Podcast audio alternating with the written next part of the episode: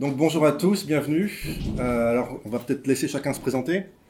Euh, en ce qui me concerne, donc moi je suis Mehdi Achou, je suis maître de conférence à Lyon 3, donc juste à côté de la manufacture. J'ai fait ma thèse sur le cinéma de science-fiction, l'utopisme technologique et le transhumanisme. Donc pas vraiment euh, les femmes en science-fiction par contre, effectivement. Ma collègue par contre un peu plus. Donc il y a quelques-uns qui m'ont vu tout à l'heure. Donc Donna Andréol, professeur émérite de l'Université du Havre. Je suis intervenu sur Ursula Le Guin tout à l'heure. Donc euh, ma thèse était sur la science-fiction féminine et féministe aux États-Unis pendant la période de la deuxième vague de féminisme dans les années 60. Enfin, entre, ma thèse était entre les années 60 et 90. Voilà. Voilà, et donc on a deux intervenants que je vais laisser se présenter ou se représenter. Et ben, pour ceux qui étaient là tout à l'heure, euh, il y a 10 minutes, euh, c'est toujours Amazing Lucy. Lucie. Euh, j'ai une chaîne YouTube où je parle de cinéma notamment. Euh, je fais des analyses de films et à côté de ça, j'ai aussi une autre petite émission où j'essaie d'aborder avec euh, des invités femmes à chaque fois des thématiques liées au féminisme et aux problèmes d'égalité dans la société. Et moi, je suis euh, Mister Mea. Je fais des, vidéos sur YouTube sur le cinéma et sur les jeux vidéo. Euh, plus spécialisé dans la période années 90, parce qu'il y a eu pas mal de changements et c'est très intéressant. Super, merci beaucoup. Donc on va attaquer tout de suite avec ce, thème très intéressant effectivement sur euh, les soutiens-gorge dans l'espace. Peut-être que vous avez été comme moi intrigué par ce, ce titre programmatique. Il n'y a pas de soutien-gorge dans l'espace ce que George Lucas a, répondu à euh, Carrie Fisher dans le premier Star Wars quand elle s'est présentée, d'après les dires, hein, d'après l'anecdote, sur le premier jour de tournage en 77, il lui a, elle était en soutien-gorge, il lui a répondu Désolé, mais pas de soutien-gorge, car il n'y a pas de soutien-gorge dans l'espace, donc on fera sans. Et donc, d'après l'anecdote, elle a dû euh, scotcher sa poitrine pour, parce qu'elle ne pouvait pas non plus faire sans soutien-gorge, donc c'était l'alternative qu'ils ont trouvée. Et ma première question, c'était qu'est-ce que ça vous inspire, cette anecdote? Eh ben, euh, déjà, ça m'inspire que j'ai lu du coup le dernier livre que Carrie Fisher a sorti avant son décès, euh, qui s'intitule euh, The Princess Diaries ou Journal d'une princesse en français, où elle racontait justement la période où elle a été d'abord dans l'ombre de sa mère alors qu'elle voulait aussi faire du cinéma, jusqu'à la période pendant Star Wars et après Star Wars avec son vieillissement et les problèmes qu'elle a pu rencontrer tout au long de sa carrière. Et euh, cette histoire de il n'y a pas de soutien-gorge dans l'espace, ça vient d'un. le premier film, je crois, dans lequel elle a tourné, où elle jouait euh, une nana qui a une scène, et cette scène consiste à euh, faire l'amour au personnage principal. Et sur le tournage, le réalisateur lui a dit Est-ce que tu portes un soutien-gorge là? Parce qu'elle a demandé si elle devait en porter aussi. Et elle lui a dit non. Et du coup, le réalisateur lui a dit Tu n'en porteras pas pendant le film. Et du coup, ça vient ce thème de il n'y a pas de soutien-gorge dans l'espace, euh, de base d'une remarque sexiste juste parce que euh, Carrie Fisher avait une petite poitrine et que dans tous les cas, qu'elle ait un soutien-gorge ou pas, ça importe peu parce que en soi, son premier rôle ne servait pas forcément à, l'intrigue. Et, voilà, elle s'est faite dévaloriser dès son premier film à cause de son physique. Voilà, bonne ambiance. Mais, du coup, elle faisait, un, faisait, un spectacle après. Enfin, elle, avait fait un spectacle pendant plusieurs années. Et euh, Wishful Drinking, non, Wishful Drinking, c'était son, son euh, bouquin. mais elle avait fait du coup un spectacle euh, là-dessus. Et George Lucas était venu la voir justement après le spectacle en lui expliquant que non, il y a une explication pourquoi il n'y a pas de soutien-gorge. Parce que ton corps grossit et du coup ton soutien-gorge ne bouge pas. Et donc du coup, tu peux mourir comme ça. Dans l'espace, oui, apparemment, en apesanteur, d'après d'après les anecdotes que moi j'ai pu lire, parce que manifestement, bah, il y a différentes versions. C'est ce que Gary Fisher a expliqué après, et du coup, voilà. Donc, en fait, ils ont, il a légitimé une remarque sexiste en disant non, c'est scientifique, c'est normal. Ça pourrait être dangereux dans l'espace. D'avoir un soutien-gorge, car on pourrait mourir étranglé par son soutien-gorge parce que le corps gonfle, oui, voilà. Oui, voilà, la, NASA se débrouille pour qu'on puisse pisser dans une combinaison, mais euh, Alors qu'on est d'accord que bon, courir, euh, enfin, se faire poursuivre euh, dans un vaisseau spatial à coups de blaster, etc pour courir, il faut quand même qu'il y ait un minimum de gravité. Donc, en soi, euh, pourquoi pas de soutien-gorge? Parce qu'après tout, bah, visiblement, puisqu'il y a de la gravité à bord de vos, de vos vaisseaux spatiaux et que aller dans l'espace sans combinaison, c'est un peu tu meurs, euh, c'est totalement euh, stupide comme réflexion et du coup, ça renforce encore plus le sexisme qu'il y a eu mmh. derrière. Euh, voilà, merci euh, Lucas. Mais alors, quelle est l'idée? Moi, j'ai du mal à comprendre l'idée exactement quand on leur dit de ne pas mettre de soutien-gorge, mais en même temps de cacher leur poitrine. Est-ce que c'est pour mettre en avant, est-ce que c'est pour sexualiser ces femmes, ou au contraire pour cacher justement ce même, cette même caractéristique? Euh, je, si je... je, je m'étais fait une réflexion il y a pas si longtemps que ça, c'est que euh, on en parlait un peu tout à l'heure de l'image de la femme jeune, blanche, euh, mince euh, et compagnie, euh, ça ramène un peu à une sorte euh, d'infantilisation de la femme, le fait que une femme qui se développe devient sale parce que à la puberté on a nos règles, on a nos seins qui se développent, etc. une femme, pour qu'elle soit attirante, entre guillemets, il faut qu'elle soit parfaitement rasée de partout, les poils sur les aisselles, sous les jambes ou au niveau du pubis, on ne veut pas les voir.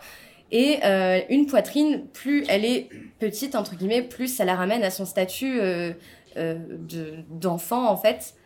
Et, et, je pense que c'est aussi la, la, la, société dans laquelle évoluait Carrie Fisher au début de sa carrière qui l'a un peu ramené à ça, enfin confronté à ce mmh. problème-là.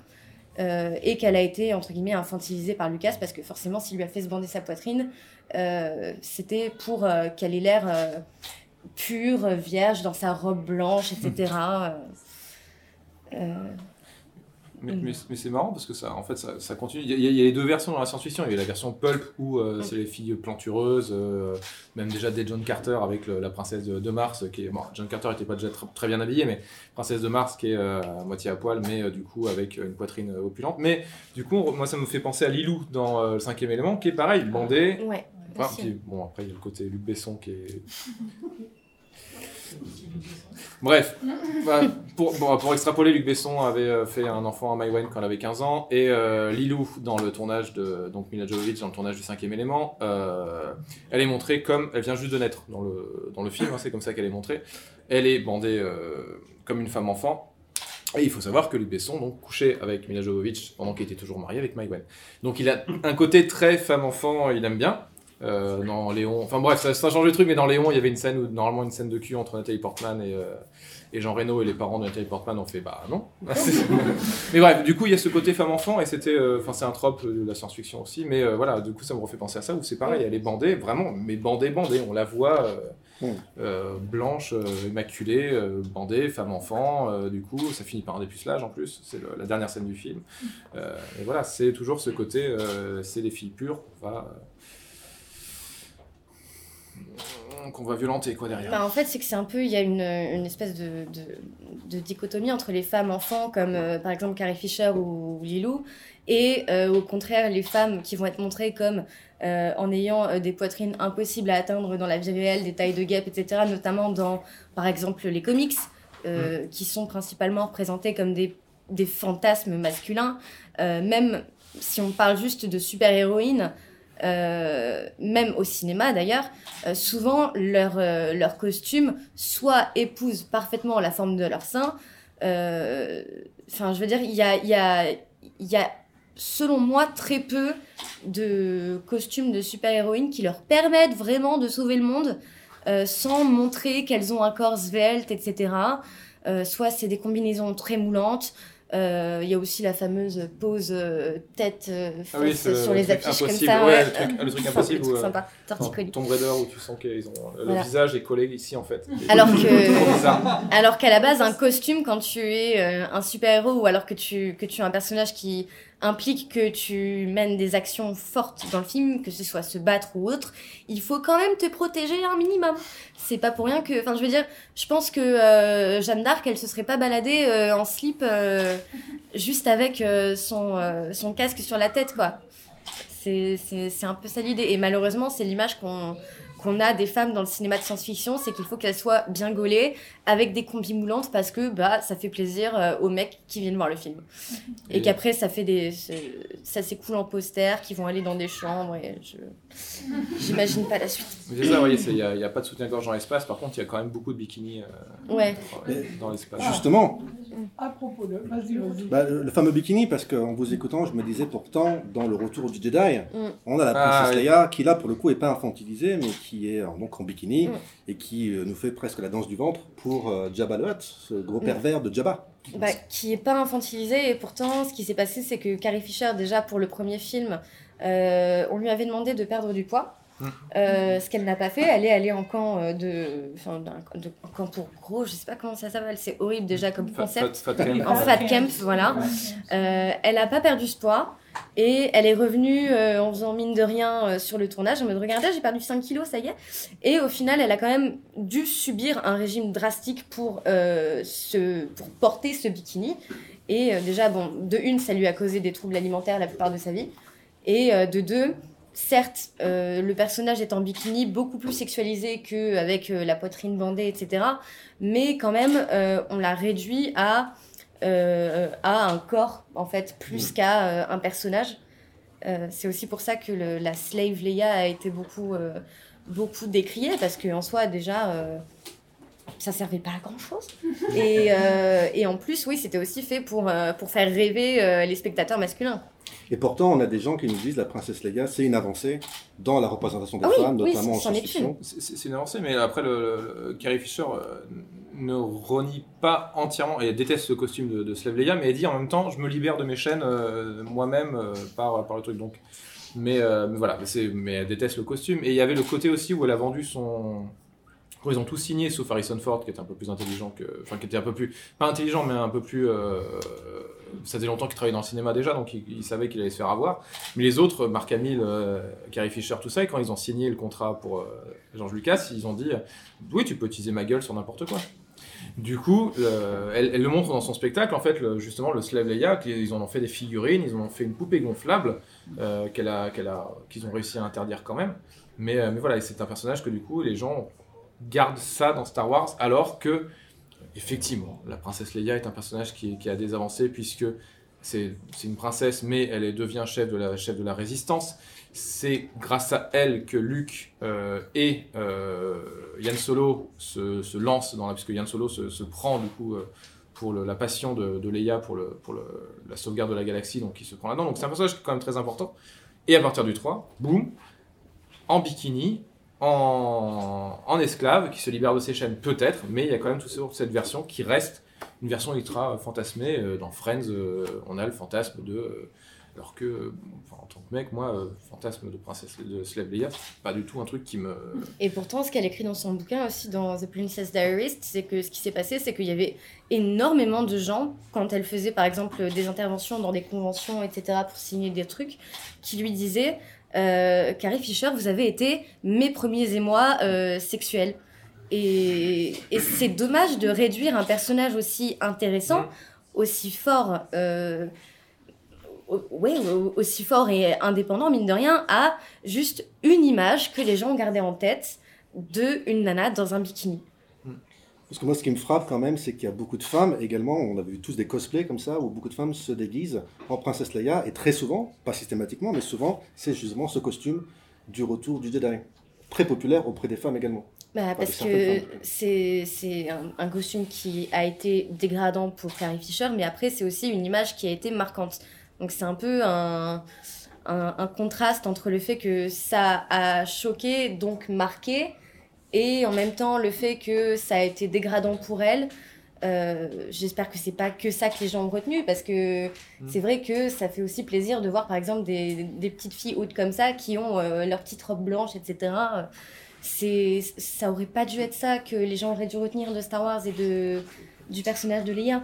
C'est ça qui est dommage en fait. C'est vrai que c'est un, un costume qui est euh, techniquement plus intéressant que Oui, la robe oui. blanche. Du coup, c'est peut-être pour ça aussi qu'il est, qu'il est utilisé. On pourrait dire que c'est un triste commentaire finalement sur notre société que les, beaucoup de femmes retiennent la princesse Leia dans le retour du Jedi avec ce fameux costume. euh, C'est le pouvoir du patriarcat. hein. Mm. oui, oui, c'est ça. hein, de toute façon. Mm. Là, je vois pas comment rebondir, enfin comment plus euh, machin, mais oui, c'est ça. C'est le, c'est le principe que c'est comme quand il y avait eu le- la tribune, la tribune MeToo, et qu'il y avait pas mal d'actrices françaises qui avaient dit oui, mais euh, là, sinon c'est ignoble de, euh, de, de, de, dire balance ton porc, ce genre de choses, parce que bah oui, mais sans ça, je peux pas travailler dans le cinéma qui est géré par les hommes, et du coup, je suis quand même obligé de de, de, rentrer là-dedans euh, C'est le, le, vieux système du patriarcat le, le, patriarcat qui parfois pousse euh, certaines femmes, et euh, j'en ai fait partie parce que j'ai travaillé dans la restauration, à utiliser justement le sexisme pour en tirer des avantages personnels. En fait, avoir conscience d'un problème, c'est aussi pouvoir le retourner et l'utiliser en sa faveur. Donc je pense qu'il y a peut-être aussi un peu de ça dans le, le costume de Slave Leia en soi. C'est Margot Robbie qui se fait avoir comme ça aussi avec le costume bah, de Harley Quinn. Malheureusement, oui. Alors que c'est une actrice formidable. Elle déteste ce costume, mais elle dit si j'ai pas fait, si je faisais pas ça, je travaillais pas quoi. Donc, mm. euh, et en plus le, je sais pas si c'est le réal ou le producteur qui lui avait dit, enfin en même temps t'as déjà vu à poil, donc c'est pas grave ça. du coup, euh, et maintenant sa carrière, elle est, elle a réussi avec Aitona ou quoi que ce soit, mais euh, les gens retiennent le costume de Harley Quinn qu'elle déteste. Elle déteste vraiment ce costume quoi. Mais bah, dit, les gens ont retenu ça, les gens ont retenu ces petites jupes courtes dans Le Loup de Wall Street oui, c'est ça, euh, mais, euh, et, la remarque à chaque fois, c'est oui, en même temps, on l'a vu à poil dans le Wall Street, donc euh, qu'elle soit comme ça, c'est pas trop grave. elle a montré son corps, donc, mais c'est un truc typique du cinéma, de montrer, tu, tu, regardes, enfin, dans tous les, tous les, les, actrices françaises ou les actrices machin, il y a toujours leur premier rôle où elles, où elles se, montrent, où elles se montrent nues parce que, bah, soit je bosse pas, ou c'est comme ça qu'il faut faire, ou machin, et puis après, elles le regrettent toute leur vie parce qu'elles se sont fait avoir, quoi. Et euh, ouais, voilà. Et les, les IA Carrie Fisher, c'était pareil. C'est soit je fais ça ou soit, euh, ou soit je bosse pas. Donc, euh, c'est toujours le même principe. Il y a cet exemple plus récent de Star Trek, le deuxième Into Darkness, où on a ce, ce ah, fameux ce plan. nul. Voilà, ce, fameux plan. ce fameux plan que beaucoup ont dénoncé comme gratuit. Je ne sais pas si vous avez vu le film. Entièrement gratuit. Où on voit cette actrice en petite tenue, en culotte et soutien-gorge. Parce que Kirk peut pas s'empêcher, il se retourne, il la regarde, et donc on a ce plan sur elle qui met en valeur, contre-plongée, qui met en valeur son corps. Et quand même, donc ça prouve bien qu'effectivement on a encore ce, regard masculin sur les femmes, hein, mais il n'empêche qu'il y a eu un, retour de bâton et beaucoup de gens sur Twitter notamment ont critiqué la gratuité en fait de ce, de ce plan. Et ça a poussé Damon Lindelof, euh, scénariste et producteur, à s'excuser officiellement sur Twitter en disant effectivement c'était gratuit et inutile et je m'excuse pour, euh, pour avoir mis cette scène. Mais c'est comme. Euh, enfin, ça reste toujours dans l'objectification, mais c'était Salma Hayek euh, récemment qui disait qu'elle se trouvait quand même. Enfin, quand on lui disait. on lui parlait des mystères de l'Ouest, donc c'est plus tellement la science-fiction. Enfin, quoi que c'est steampunk, ça marche à peu près. Mais, mais, voilà. mais, on lui parlait des mystères de l'Ouest, parce qu'elle joue une prostituée, du coup elle est en, en costume. en costume en comment on appelle ça Jartière. Jartière, ouais, voilà, Jartière, euh, exact by Hérésie. Et en fait, il disait je, déteste plus ce costume-là des Mystères de l'Ouest que quand je suis nu dans, euh, dans Frida. Ça, c'est ce qu'il disait à l'époque. Il disait je me trouve plus dégradant, machin. Sauf que récemment, on a appris que Frida, la scène qu'elle a fait à poil, c'est parce que Weinstein, il a fait soit tu tournes à poil, soit je finance plus ton film. Non, mais bon, en même temps, euh, Weinstein. Bon. Oui, non, mais voilà. Mais justement, euh, et du coup, en fait, euh, elle disait, ouais, mais bon, je, dans Frida, je suis, enfin, je suis nu parce que y a des, c'est une explication sur le personnage ou quoi que ce soit. Et finalement, il y a quand même une explication derrière de un homme qui a dit, oui, mais je, les, les gens, ils vont voir ton film, ils veulent te voir nu, donc il faut que tu sois à poil. Mais parce que le cinéma, c'est quand même, mine de rien, une majorité d'hommes qui sont derrière, ah oui, non, qui ça. tirent les ficelles. Et forcément, le but, c'est de faire des entrées, c'est de faire du chiffre, c'est mm. Euh, oui, c'est le, but du cinéma pour les gens qui sont derrière et qui n'en ont rien à foutre de la création, c'est de faire du bif. Donc euh, il y a ça euh, qui va sûrement aller à l'encontre de plein de, propositions, de propositions artistiques super des réalisateurs, des scénaristes, etc., qui vont au final brider un produit qui aurait pu être fantastique juste pour que les gens aient envie d'aller le voir parce que, oh, il y a des meufs à poil, ou alors il y a des meufs en costume archi moulant. Euh, et j'en veux notamment à, par exemple, euh, Joss Whedon euh, d'avoir donné le costume en latex à, Scarlett Johansson qui joue Black Widow. Parce que, bon, clairement, c'est un personnage qui est très intéressant. Mais qui est juste représenté comme la bombasse de l'équipe des Avengers. Et c'est vraiment dommage qu'il y ait tout le temps des plans sur son cul, des plans sur ses seins. c'est pas le but d'une super-héroïne à la base. Elle a beaucoup plus d'habilité que ça. Euh, donc euh, c'est extrêmement dommage. Et, pour, euh, pour rebondir sur la gratuité, ils vont quand même t'expliquer ça, que oui mais c'est son personnage qui veut, bah, qui veut ça, qu'elle est séductrice, donc on va la montrer. Et donc même quand ils tentent de t'expliquer ça par scénario, c'est quand même gratuit. C'est finalement juste pour la montrer. Non mais après, on rappelle aussi que dans Age of Ultron, il y a un passage où, elle est, où on explique qu'elle est stérile et que ça fait d'elle un monstre parce qu'elle peut pas concevoir d'enfant. Et qu'après elle a voulu expliquer ensuite en disant... Non. mais il est mauvais. Et ensuite, il a, ils ont expliqué en disant non, mais c'est parce qu'elle a été. Euh, elle, a dit qu'elle est un monstre parce qu'on l'a, on l'a transformé encore autre chose. C'est pas par. par mais quand tu regardes le film, c'est ça qui ressort quand même. Enfin, ça réduit, de toute façon, en plus, ils réduisent le personnage à le fait que à chaque, chaque film, elle est chippée avec quelqu'un. Donc, au bout d'un moment, c'est insupportable. Est-ce que c'est quand même pas un peu paradoxal? Parce que parmi les rares hommes qui sont parfois, par certains, célébrés pour leur progressisme. Ça va parler de Josh Whedon ah bah, c'est parti. Progressiste Josh Whedon, on va y aller.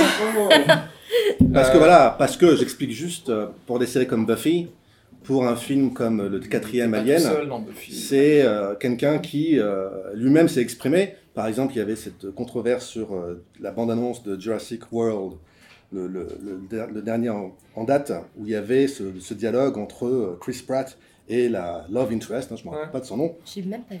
Et donc, dans cette scène, en fait, il lui fait une référence phallique un peu grossière avec son couteau. Et voilà, c'est un peu, c'est pas très subtil, on va dire, et ça avait été le premier à, sur Twitter, parce que souvent maintenant de nos jours les controverses c'est Twitter, à dire, bah c'est pas terrible, là on objectifie encore la femme, etc., etc. Donc il y a quand même des gens qui existent et qui disent, ah Joss Whedon, heureusement qu'il est là. Oui, alors Joss Whedon déjà pour Buffy il était pas tout seul, il faut le dire. Pour, euh, pour euh, pareil pour euh, Alien 4, il n'était pas tout seul sur le scénar c'est quand même le mec qui a écrit. euh, Enfin, je déteste Joss Whedon, je suis désolé. C'est quand même le mec qui a écrit Que fait un crapaud quand il, trouve, quand, il trouve, quand il se fait heurter par la foudre Il meurt dans X-Men, donc il, mm. voilà. c'est le mec qui a écrit justement Scarlett Johansson Je suis un monstre, qui a voulu s'expliquer. La scène de Jurassic World, c'était un cliché sur le, sur le trope du, du, du, du, pulp où le, le héros est justement montré comme macho, mais il se fait remonter dans le film, il se fait remonter les bretelles ensuite par elle qui lui dit J'en ai rien à foutre de ce Bon, après, il la chope quand même, mais. C'est ça. Euh, mais en tout cas, bon voilà. À la fin, ils décident de faire des enfants ensemble. Mais, mais, mais, voilà. Mais bon, bref, en tout cas, ils se sont, euh, ils, se fritent à ce moment-là.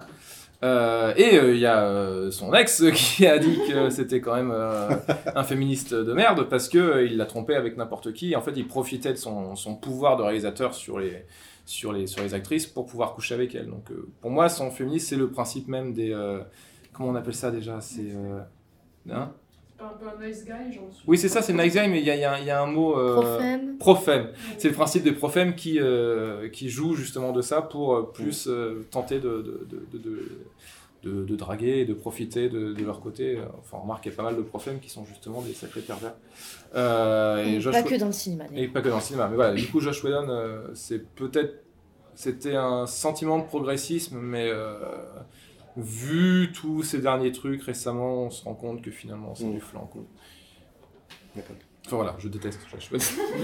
ça n'empêche pas que aussi euh, à l'époque Buffy, si on parle euh, ah justement de, Buffy, ça a été une série super, euh, enfin super progressiste si on prend ça de manière globale. Il y a quand même des trucs bon qui font tiquer, hein, on va pas se mentir. Mais au départ, c'est quand même une adolescente qui combat des vampires en tenue sexy, genre en mini jupe et mm. etc. Parce que c'est la mode des 90s. Euh, je pense qu'il y a quand même plus sympa comme tenue pour ça a été du vampire que des talons, une jupe en latex et un crop top. Après, moi je dis ça, euh, c'est juste. Euh, c'est pas pratique quoi. Mais. T'avais une avancée LGBT avec le personnage de Willow aussi, mais moi dans mes souvenirs avec mes potes, c'était surtout on va regarder parce qu'il y a Willow qui embrasse une meuf. Quoi. Donc, euh, y a... mais non, mais il y a, y a, le côté, effectivement, c'est progressif LGBT, mais en même temps, c'est on va tirer, on va tirer du mec parce qu'il y a des meufs qui s'embrassent. Quoi. Donc, c'était pas mon cas, hein, personnellement. Ben, moi, en tout cas, moi, mes potes, c'était, euh, c'était, c'était ça. je, suis euh, désolé, mais j'ai beaucoup pleuré à la mort de Tara, ok? Non, mais après, non, mais il y a, y a, les deux. Non, mais il y, a les deux. mais, mais Buffy, oui, c'était très progressiste pour l'époque, comme Alias pareil. Bah, Alias, c'est quand même euh, le cliché euh, femme fatale euh, qui se sert de ses attributs pour arriver à ses fins. Bah, c'est encore un autre troupe de personnages, tu vois. Ça reste à chaque fois comme ça. C'est toujours, c'est progressiste dans un côté, mais on va reprendre de l'autre en disant. Bah... On arrive à cette fameuse question est-ce que c'est possible vraiment de proposer un personnage de femme qui puisse satisfaire tout le monde Dans la mesure où ce serait un personnage de femme forte de femmes indépendantes, de femmes que sais-je, mais est-ce que tout le monde pourrait toujours C'est pareil, femme forte, c'est juste parce que du coup on la, on la considère comme. Euh, enfin, je suis désolé, je suis. Euh, mais on la, on la, considère comme une femme forte parce que. Enfin, on met le personnage de femme forte parce que comme ça, elle ressemble à un homme. Du coup, elle est, elle est, elle est comme un homme. Ouais. En fait, genre les personnages. Que faites-vous de Furiosa par exemple Ah, Furiosa. Bah, ouais, mais Furiosa, elle est très cool. Oui, ouais. Oui, mais bon, il y a mais ça reste ce personnage de.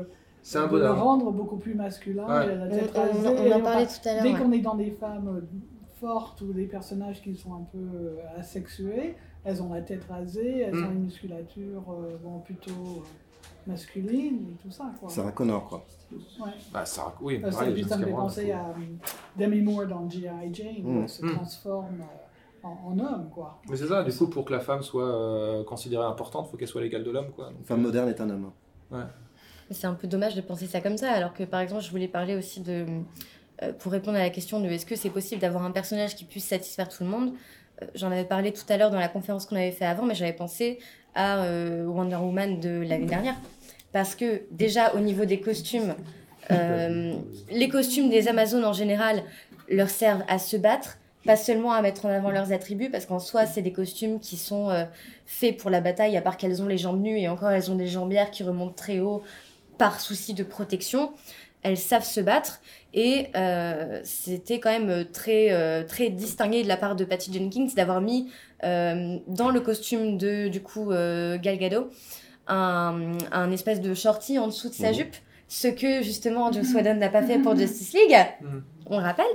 Euh, ça, et, et du coup, voilà, je pense que c'est, on commence à avoir un bon compromis entre le Ouais. costume, son aspect fonctionnel et l'aspect esthétique. Dans, tous les sens du terme. Et le personnage de Wonder Woman, évidemment, j'aime énormément. C'est un avis totalement biaisé. Il y a beaucoup de choses à critiquer, sans doute.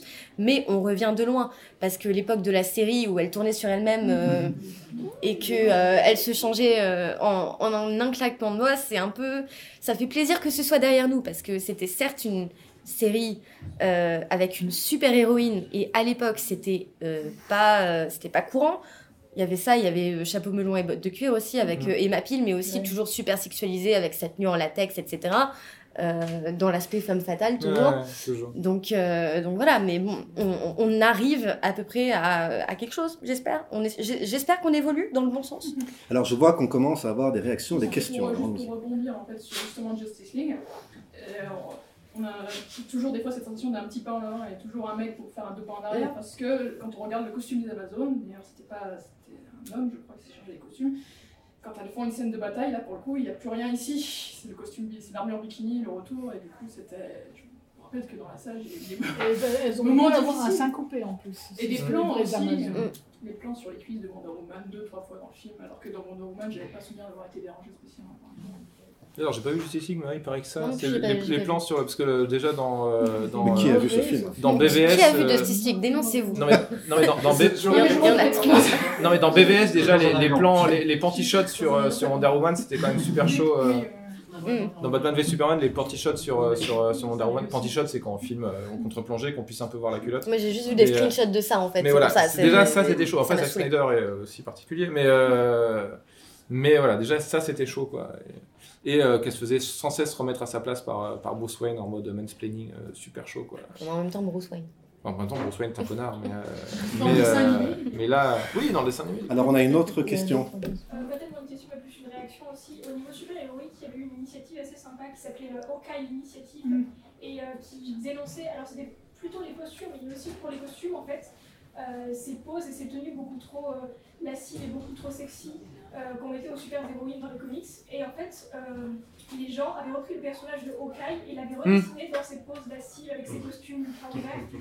Et, euh, et depuis, je crois qu'il y a, il y a plusieurs euh, sites ou tumblr qui y sont dédiés et c'est c'est vraiment très drôle parce qu'on remet complètement en perspective ce qu'on fait subir au personnage féminin par rapport au personnage masculin et c'était vraiment une, euh, une approche intéressante pour réfléchir à la façon dont on met en scène ces héroïnes. Bah, au final, oui, tu te rends compte de l'absurdité en fait euh, qui est euh, appliquée aux personnages féminins dans les films de super-héros, par exemple. Euh, parce que c'est sûr qu'un personnage féminin sera pas traité de la même manière qu'un personnage masculin. Le personnage masculin, il est là pour casser des gueules, le personnage féminin, il est là pour se filer un torticolis Mm. et pour faire plaisir euh, aux mecs dans la salle, quoi. Mais pareil, genre, on, on- on parlait de, euh, de, Carrie Fisher dans son bikini en tant que fantasme masculin, mais aussi euh, tous les personnages de super-héroïnes sont vachement implantés dans, dans les fantasmes euh, actuels, quoi. Genre, qui n'a, enfin, que quelqu'un qui n'est pas fantasmé sur Black Widow, Scarlett Johansson, etc., me jette la première pierre, quoi. Enfin, vous pouvez me jeter des pierres si vous voulez, mais ça fait mal. Mais, euh, mais, mais c'est dommage, quoi, parce qu'il y a tellement mieux à en faire de ces personnages, et tout ce que j'attends, ce serait un stand-alone movie sur Black Widow, parce qu'il y aurait beaucoup plus à raconter. Et il y a eu d'ailleurs une euh, super parodie du Saturday Night Live, où euh, ils avaient pris justement le personnage de Black Widow et Scarlett Johansson du coup pour jouer dans la vidéo et ils avaient euh, fait Black Widow le film mais version comédie romantique. Ah oui, j'en souviens de ça. Et j'ai trouvé j'ai trouvé ça vachement drôle parce que tu te rends compte à quel point euh, ce- enfin, ce- c'est absurde ce regard qu'on a sur les personnages féminins quoi. Alors, je vais, il y a d'autres questions. Je veux juste, une remarque. Ça fait longtemps que ce projet euh, de la Black Widow en film euh, traîne dans les tiroirs hollywoodiens, de nombreuses années sans que rien n'arrive. Moi, je prends le pari que depuis le gros succès de Wonder Woman, Ah comme bah, par hasard, sûr. Ah, mais oui. mais ils l'ont annoncé depuis c'est- fort longtemps, mais peut-être que là, enfin, Mais déjà Euh, Captain Marvel, va y avoir déjà. Captain Marvel l'année prochaine. effectivement. Alors, on avait depuis, Ouais. monsieur, Ah. Oui, euh, au niveau des femmes fortes, et tout d'un coup, en vous écoutant, il y a deux personnages féminins de femmes fortes qui sont non sexualisées, à mon goût. Il y a Dana Scully dans X-Files Mm. et Olivia Dunham dans Fringe. Ce sont deux pas femmes qui, qui existent et qui sont, alors dans Fringe, elle est encore plus l'héroïne euh, dans un trio, puisque c'est un- dans, dans Fringe c'est un trio, et elles ne sont pas sexualisées. En plus, elles doublent, euh, elles triplent leur, leur, leur personnalité hein, dans, dans la série. Donc là aussi, c'est des séries quand même anciennes hein, par rapport euh, à ce que vous disiez. Mais là aussi, on a des personnages féminins forts qui ne sont pas des super-héroïnes. Mais il y avait un article qui était sorti au- euh, il y a quelques temps- juste il y a 2-3 jours, que ce soit l'effet Scully, ouais, Ouais, voilà, où justement ça, ça, ça a incité pas mal de femmes à, à, à- à promo- Faire des métiers scientifiques. voilà, faire des métiers scientifiques en disant ah oui, mais en fait il y en a qui peuvent réussir. Bah oui, en fait vrai oui, mais c'est juste qu'ils sont jamais montrés quoi. Mais ouais, ouais c'était, ouais. il était chouette cet article d'ailleurs. en soulignant quand même qu'il y a une décadence dans X-Files. hein. Ça commence comme ça, et puis dans les dernières, Oui, dernières oui, saisons. Les là, dernières saisons, faut pas en parler, c'est la Non, Fox. Oui, ça n'existe pas. C'est La la Fox. 3 suis n'existe d'accord. non d'accord. euh, Voilà, Ouais, voilà, c'est la Fox, euh, faut pas. Ils savent pas gérer. madame. Euh, juste deux interventions très rapides. Euh, la première, en fait, concerne euh, justement les héroïnes très sexualisées. Et en fait, récemment, Marvel a sorti quelques séries, le, le Marvel Universe, mais urbain. Je pense notamment à Jessica Jones. Mm. Euh, J'avoue, je suis éperdument amoureuse de Kristen Ritter, c'est une femme superbe. On est d'accord. Mais pour le coup, Jessica Jones est l'une des héroïnes les moins sexualisées. Certes, euh, dans le comics, euh, Jessica, elle est carrément ronde, elle a des vraies rondeurs. Là, Kristen Ritter, Ritter elle est toute fine.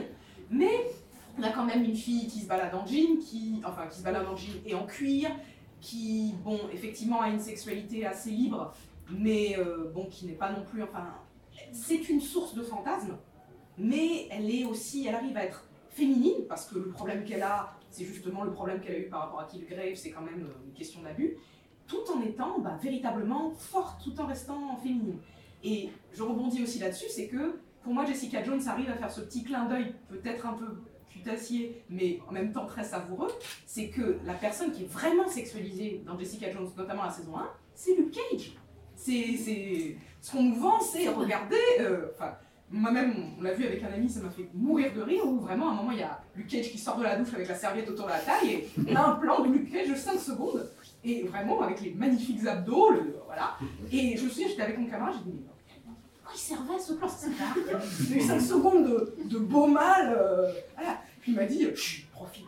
Euh, c'est un peu gênant parce que du coup le truc se renverse, c'est-à-dire il serait arrivé la même chose avec une femme, on dit ouais non, ça, ça le fait pas. Et quelque part, non ça le fait pas. En même temps, bah chut, profite, profite.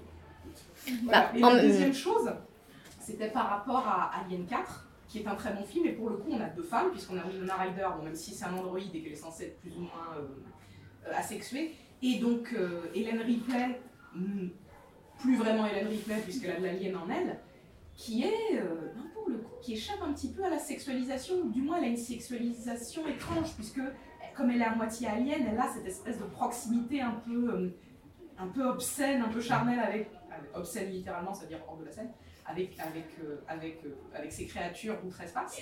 Mais, enfin, mais quelque part, on est aussi face à un personnage fort, dont la sexualité est étrange, donc pas validée, pas source de fantasme pour un, pour un homme lambda peut-être, enfin voilà, je sais pas. Mais euh, voilà, et on a donc ces deux personnages femmes qui arrivent quand même à, sans être dans le badass, euh, à quand même vendre quelque chose. En plus, Ripley, cette Ripley alien, en plus, c'est une maman. C'est la mère du, monstre, en fait. J'ai adoré Alien 4, je sais que c'est plus le cas de pas beaucoup de gens, mais voilà. Enfin, Alors, va, on va se relancer dans la controverse Joss Whedon. Non, non, mais. Avec Moi, Alien je, 4. je voulais revenir sur Jessica Jones d'abord parce que tu as tout à fait raison, je suis d'accord avec, ce que- avec tout ce que tu as dit. Euh, J'ai pas encore regardé la saison 2, mais en tout cas, de la saison 1, ce que j'en ai retenu, c'est que euh, c'est une série qui, à mon avis, a fait beaucoup pour, pour l'empowerment des femmes. qui l'ont regardé parce que ça parle de thématiques qui nous touchent, que ce soit le harcèlement, le viol, les agressions de toutes sortes. Et effectivement, le fait que Jessica Jones, elle soit pas sexualisée spécialement, euh, ça fait que déjà on, peut plus facilement s'identifier à elle parce qu'effectivement elle met des jeans, des t-shirts, elle s'en fout. Euh, tu peux sortir dans la rue comme ça, il y a pas de souci. Enfin, je veux dire, elle passe partout dans déjà ses, ses, tenues et euh, en plus c'est d'autant plus justifié parce que on a vraiment une, on a vraiment accès à sa backstory et à tous les troubles que euh, Kilgrave lui a causés. Et du coup, ça fait vraiment, ça, ça en fait un personnage très riche et euh, pas seulement fort, mais aussi, euh, j'ai envie de dire, un personnage profond. Parce que du coup, ça lui donne des motivations pour se battre et elle va pas juste castagner des gueules parce qu'elle a envie. C'est pour, pour rendre justice, mais parce que justement personne n'a pu rendre justice quand ça lui est arrivé à elle. Donc c'est pour rendre l'appareil. Et euh, je me rappelais plus de cette scène euh, de euh, Luke Cage dans la douche, mais je trouve ça vachement intelligent d'avoir fait cette scène pour justement souligner encore plus l'absurdité quand c'est une nana qui sort de la douche ou alors les, les, fameux shots de quand t'as un mec et une meuf sous un lit, genre la nana a sa couverture là et le mec a la couverture au niveau de, de, de en bas, quoi. Enfin, c'est c'est une série qui inverse un peu les rôles, qui masculinise pas tant que ça Jessica Jones parce que on arrive quand même à s'identifier à elle, c'est juste qu'elle est présentée comme une femme avec des soucis et euh, le personnage marche très bien comme ça. Et c'est un personnage pour lequel j'ai beaucoup d'affection et, euh, voilà. Donc, euh, je suis totalement d'accord avec toi. Du coup, on voulait revenir sur Joss Whedon. Mais non, mais pas, pas, pas Whedon, le, le 4, il a été aussi écrit par, du coup, Jeunet, Jean-Pierre Jeunet, euh, qui a découvert Hollywood, quoi, mais, euh, mais du coup, il a quand même été écrit par lui, donc c'est pas. Mais euh, Ripley a toujours été ce personnage pas vraiment sexualisé. en tout cas, je, j'ai jamais vu Aliens. Dans, dans, dans, le 1, elle est, elle est en culotte, mais j'ai pas l'impression ah. qu'elle soit. Euh, enfin, la scène. Enfin, après, je sais pas, mais pour moi, j'ai pas l'imprestion que la scène soit. On en débattait justement avant de commencer ce panel sur la fameuse scène, la petite culotte de Ripley en culotte. il y a, l'anecdote classique du euh, justement le fait que c'était un personnage masculin, ils ont juste changé le, pré, le, sexe euh, sans, sans, vraiment chercher. Donc, je, sais pas, Ripley a toujours été. c'est pour ça que c'est un chouette personnage, justement, parce qu'elle n'a jamais été vraiment sexualisée. Enfin, je avoir l'impression, mais oui, il y a le plan de la culotte et du coup, tu. Est-ce que. Bah, je sais pas. Après, c'est Ridley Scott qui est. Enfin, il est chaud de C'est Ridley Scott, mais il est vrai quand même que, la scène de viol dans Blade Runner, merci. Mais euh, ouais. On peut difficilement faire l'impasse de l'aspect phallique du monstre. oui, ouais, mais... Donc c'est vrai que le fait qu'elle se, elle se dévêtisse à ce moment-là, elle pense qu'elle s'en est tirée d'affaire, le monstre encore et encore là, il va mm. vouloir. Alors on peut partir en analyse, hein, mais va vouloir la pénétrer. De sa façon, on peut se dire, tiens, peut-être que c'est pas tout à fait. Euh, accidentelle. Et oui, justement, il y a tout un, il y a tout un rapport avec ça dans, Alien, c'est c'est une, une, femme qui est poursuivie par euh, un phallus géant et qui donc essaye d'éviter le viol, donc toute la thématique de, faire de se faire pondre un œuf euh, involontairement dans le corps, etc. Mais ce que, je, bah, ce que je voulais vraiment dire au début, c'est que je voulais remercier madame d'avoir parlé enfin. Il y a trois tables rondes que je, que, je fais et enfin on parle de Mad Max Fury Road. donc, euh, qui est le chef-d'œuvre de notre décennie et de la décennie à venir et de la décennie à venir je parler du personnage de Furiosa qui est vraiment un personnage pour moi, en fait, qui est transitoire. C'est un personnage de transition dans un film qui parle pas, qui est pas un film féministe, qui parle en fait de l'opposition du monde des hommes et du monde des femmes. Et euh, donc, euh, qui est le personnage de Furiosa, qui est un personnage donc en transition, qui est entre les deux, qui, qui, euh, a atteint le statut d'impérateur dans un monde d'hommes, donc qui commande des hommes, etc. Mais qui en même temps, par le symbolisme de son bras manquant, donc, est un personnage incomplet et qui va retrouver sa complétude donc en fait, qui est un film qui parle des hommes et des femmes et qui va parler de la collaboration homme-femme pour s'en sortir. Et du coup, qui va retrouver sa complétude par sa collaboration non sexuelle avec, avec euh, Max, en fait. Et donc le moment où ils arrivent à s'en sortir, c'est quand enfin ils collaborent tous les deux et qu'ils se lancent dans une espèce de, de balai euh, pour se sortir de, de, la merde, en fait, où euh, lui il va tirer entre ses jambes, etc. Enfin, ils vont s'entraider mutuellement pour se sortir de la merde.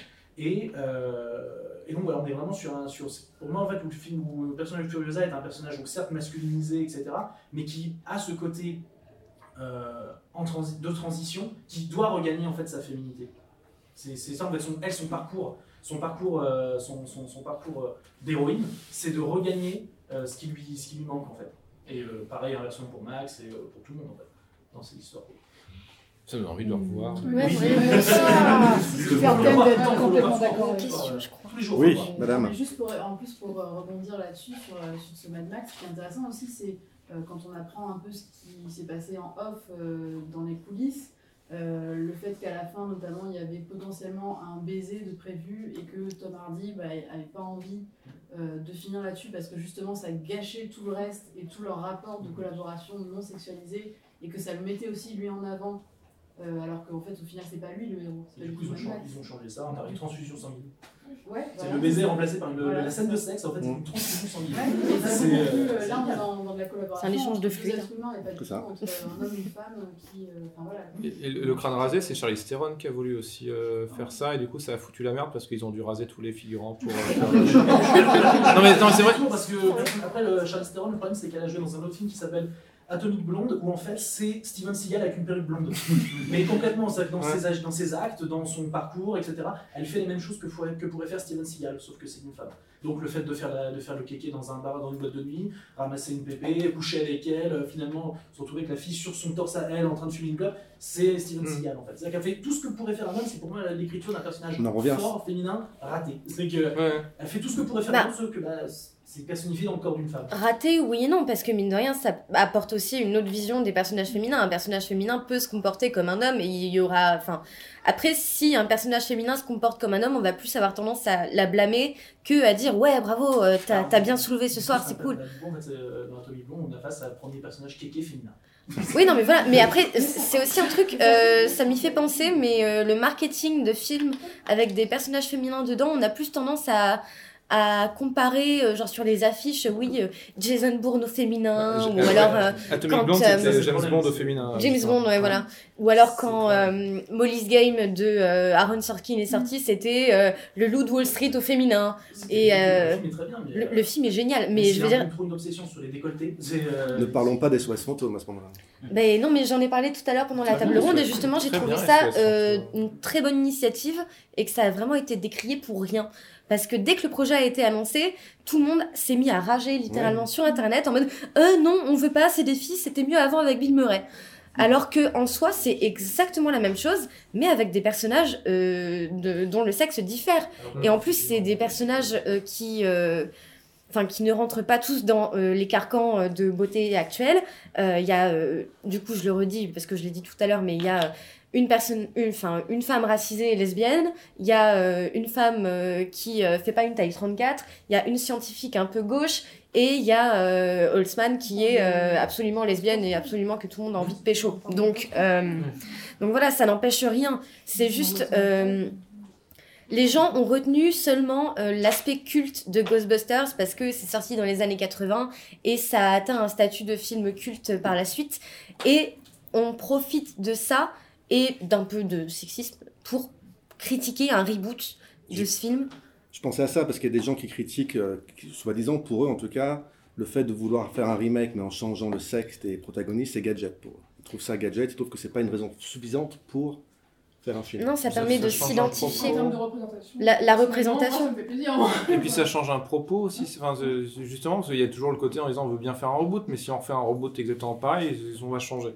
Du coup, de changer le sexe, ben, on dit bah voilà, il y a un propos différent, et puis on peut repartir dans une autre direction, et au moins, au moins ça change quoi. Sinon, euh, le Ghostbuster il est cool, c'est- il y a des personnages féminins qui s'entraident en plus, ils sont pas, ils sont pas en train de. Enfin, on les montre dans, dans la plupart des films, on les montre toujours en train de se mettre des bâtons dans les roues, euh, dans des clats, elles s'entraident. Enfin, il y a. Moi je suis d'accord adoré Ghostbusters. hein. Le seul problème que j'ai avec Ghostbusters, c'est que c'est euh, ils savent pas si Sony sait pas si c'est un reboot, une suite ou quoi que ce soit. et C'est qu'il y a déjà bordel, il y a des faiblesses dans le scénario, mais mis à part ça, franchement, niveau représentation et identification, Oui, très cool. c'est euh, c'est c'est la meilleure chose que j'ai vue euh, en, ouais. en 2016. Puis moi, je suis je un- l'ai vu juste avant de voir Suicide Squad, c'est pour Ouais, te dire. Puis moi, je suis un homme, ça pas- Puis- ça puis- pique. Puis moi, je suis un homme, ça m'a pas empêché de m'identifier au personnage quand même, voilà, tu vois. tu Et puis, le premier, puis le premier Ghostbuster, faut dire qu'il était quand même super réel, quoi. Enfin, Oui, aussi. ça, change du, enfin voilà, mais le, truc, c'est quand même des gens qui prennent des armes pour euh, pour euh, gérer un problème de, de personnes qui sont juste différents, quoi. Euh, à la base, c'est ça le scénario. Si on, si on regarde bien, c'est ça en fait. C'est juste, c'est juste ça. C'est juste. T'as dans le 2, t'as un peu mec qui fait du jogging, il, donc, euh, il le capture juste parce que, bah non, mais c'est un fantôme. Mm. Il est pas pareil. Mais ce qui était bien avec le reboot, c'est qu'ils ont juste vraiment tout ce qu'ils ont fait, c'est inverser les genres. C'est-à-dire que l'équipe euh, devient quatre meufs, euh, le standardiste est un mec. Euh, un peu un peu con hein, qui s'en sort à la fin qui s'en sort mais qui est quand même représenté comme un objet donc du coup c'est vraiment une inversion des rôles et c'est pour ça que ce film méritait pas du tout la haine qu'il a eue sur les réseaux sociaux et compagnie. Ça, puis, je trouve, la fin. Oui, non, mais voilà, c'est parce que justement les gens n'étaient pas prêts à se reprendre euh, des années et des années de sexisme intériorisé dans la figure, je pense. Vous voulez pas qu'on se moque de Thor En, plus, ah, bah, du coup, c'est à partir de ce film-là où ils sont euh, Thor, euh, Thor Ragnarok où ils se sont dit on va l'utiliser comme comme personnage comique quoi. Mais mais moi, ce qui me fait marrer, c'est la fin de Ghostbusters où c'est justement Liam, euh, Swarf qui a, qui a rien fait de tout le film et c'est lui qu'on félicite. Enfin, euh, on lui donne un sandwich et il fait ouais, merci bien. Il a rien foutu, mais juste c'est un homme donc c'est lui qui est le. Justement, je pense que ça c'était plus pour dénoncer le fait que. mais c'est très drôle. Mais, voilà, c'était un super gag, tu vois. Mais, mais, voilà. Mais ça en change du Et le petit caméo à la fin de. de merde, Sigourney Weaver. Ouais, très cool. plaisir. Encore une fois, Sigourney Weaver. Hein. Mm-hmm. Alien. Euh, c'est devenu, devenu une icône ah, en même temps. Ouais une icône justement hein, de cette représentation de la femme dans le cinéma et au cinéma science-fiction. Moi j'avais une dernière question quand même à vous poser. On a tellement de questions, on aimerait bien que ça dure. Enfin moi j'aimerais bien que ça dure toute la soirée personnellement. On pourra continuer après. Euh, il me semble moi personnellement euh, qu'il n'y euh, a pas beaucoup de personnages féminins si intéressants que ça, si novateurs que ça au cinéma, et que les quelques-uns qu'on peut trouver sont notamment dans le cinéma de science-fiction pris dans son sens large. On parle de Alien, on parle de Terminator, on parle de SOS Fantôme, le remake, etc. On parle de Mad Max, Ex Machina, exactement, effectivement. Ah est-ce que c'est un hasard? Est-ce que c'est une pure coïncidence? Ou est-ce qu'il se passe quelque chose qui permet à la science-fiction, dans son sens euh, global, hein, la fantasy également, euh, le post-apocalyptique également, etc., de proposer des visions autres de la femme? Bah, je pense que le cinéma de science-fiction et de fantasy de manière large, ça permet de déjà, il y a une création euh, d'univers qui se crée souvent et que ça permet de vraiment refaire les choses à sa façon. Par exemple, dans. Bon, je vais prendre Dune, même si je devrais. Enfin, c'est pas un si, bon film que ça, mais dans Dune, à la base, c'est quand même euh, une société, une société euh, matriarcale. Et bon, au final, c'est un, c'est un mec qui est l'élu. Et bon, pourquoi faire alors que vous avez déjà plein de meufs pour faire le boulot Mais bref, ça permet de vraiment réécrire euh, les choses comme on voudrait qu'elles soient, je pense, la science-fiction mmh. et la fantasy. Et pareil, par exemple, dans, dans Game of Thrones, euh, la devise, euh, enfin, euh, ouais, la devise, c'est clairement All men must die. Donc, au bout d'un moment, c'est pas pour rien que pour l'instant, les prétendants au trône, c'est c'est les trois quarts des meufs, quoi. Mmh. Parce qu'au final, je, je, je, sais pas comment je vais finir cette phrase, mais. mais ça montre que les femmes aussi peuvent avoir les moyens de s'en sortir, d'accéder au pouvoir, euh, de passer entre les mailles du filet parce que justement, euh, les hommes ont plus tendance à user de violence et de trucs comme ça, alors que les femmes réfléchissent plus euh, et ont tendance à, à voir clair dans leur jeu, et du coup, ça leur permet de, de toujours avoir un temps d'avance sur les autres personnages. Après, je prends vraiment que l'exemple de Game of Thrones. Hein, mais Oui, bah. bah il y, a quelque chose qui m'avait marqué, c'était dans Battlestar Galactica. Ah, où la majorité des femmes, des, elles sont machiavéliques, euh, elles réfléchissent à entuber les, euh, les hommes, etc. Et eux, ils se font avoir. Alors, il y, a, des, des choses un petit, peu, un petit peu faibles, mais globalement, les femmes, elles sont vraiment machiavéliques. Vous, vous parlez de la version 2000. Alors la version euh, actuelle avec euh, le reboot. Euh, Parce que l'ancienne, j'ai vu que quelques-uns, j'ai pas. Bah, c'est très pénible à regarder. C'est sans fin de toute façon. c'est très 70 On pourrait citer beaucoup d'exemples, hein, mais c'est vrai que le, dernier Battlestar Galactica, moi je suis absolument d'accord avec vous. Il n'empêche que dans chaque épisode, on a un personnage number 6 qui est la femme fatale, plantureuse, blonde et qui montre bien dans, dans une robe. Mmh. Euh, qui, qui, trahit ses formes et qui à chaque fois ici, on peut parfois se demander si elle n'est pas surtout là en fait pour se montrer au regard masculin, on y revient quand même, qui malgré tout elle, a plusieurs clones. Elle a plusieurs clones et plusieurs personnalités. Il y a une de ces personnalités qui se fait littéralement violenter. Euh, et elle, elle est elle est violée même. Peut-être hein. forte, mais au final, elle, est vraiment. Elle est même violée. Alors que ses pendantes, ses autres versions, sont très très fortes. C'est très complexe. Hein. C'est assez complexe. Hein. Mais il y, y, a le fait que la science-fiction est aussi quelque chose pour critiquer la société actuelle. Donc, du coup, euh, forcément, on utilise euh, des critiques qui est bah, le patriarcal, ce genre de choses. On utilise... Mais à la fois, il y a aussi ce côté où, dans Star Trek, euh, toutes, les, toutes les meufs tombent sous les charmes de, de, de, de, Kirk. Quoi. Donc, il y a ce côté, en même temps, on doit, on doit à la fois écrire de telle manière qu'il y a une critique de la société, mais on doit aussi. Euh, oui, mais il y a des hommes qui regardent, donc il faut qu'on puisse leur donner. Mais je pensais à. Bah, j'ai fait une vidéo récememment, mais je pensais à Sliders, du coup, qui ah. parlait des, des, mondes. Merci d'ailleurs pour cette vidéo, je suis un grand fan de Sliders. Merci. qui parlait justement des mondes parallèles pour. Alors, la première saison, parce qu'après, euh, voilà, la Fox.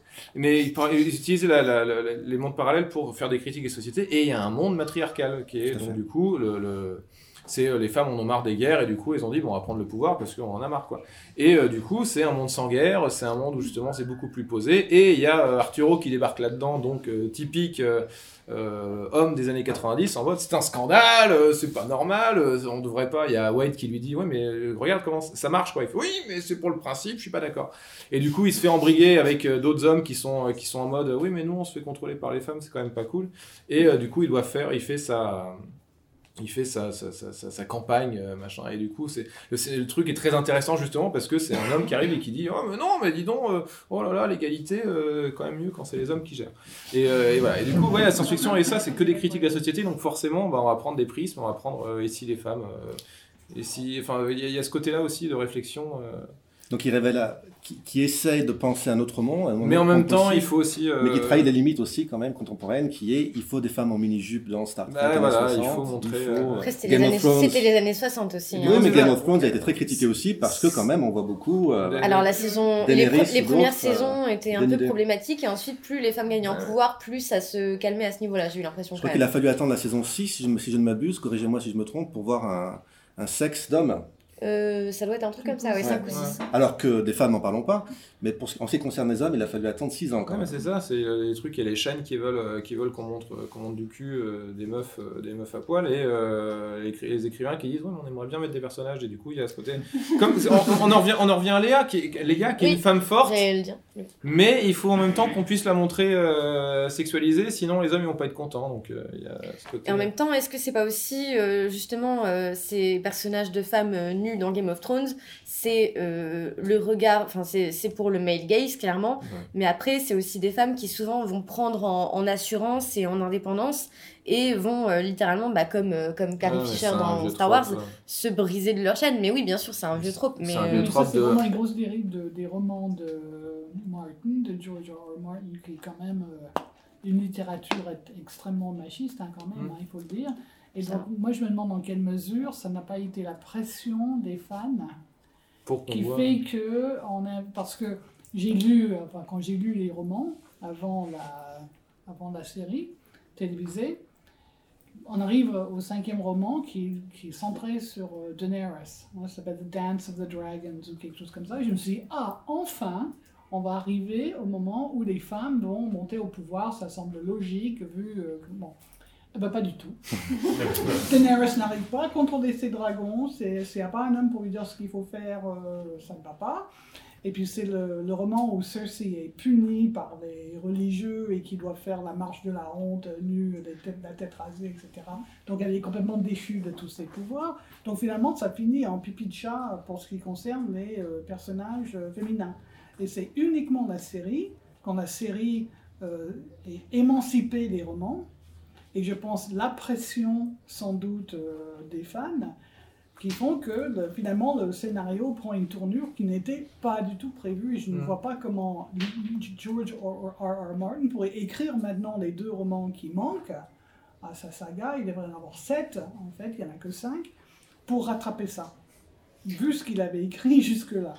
Et, la façon où on traite les femmes de, de salvagin. Enfin bon, c'est vraiment très très insultant. Hein. Je veux dire, c'est euh, dur à supporter à certains moments. Bah, c'est aussi, du coup, ça, ça prouve bien l'effet miroir qu'il y a entre euh, les spectateurs et le média euh, qui regarde. Parce que du coup, un média peut influencer les spectateurs et les spectateurs peuvent influencer les médias. Donc, du coup, mine de rien, les séries et les films ont quand même une grosse influence sur la société et vice-versa.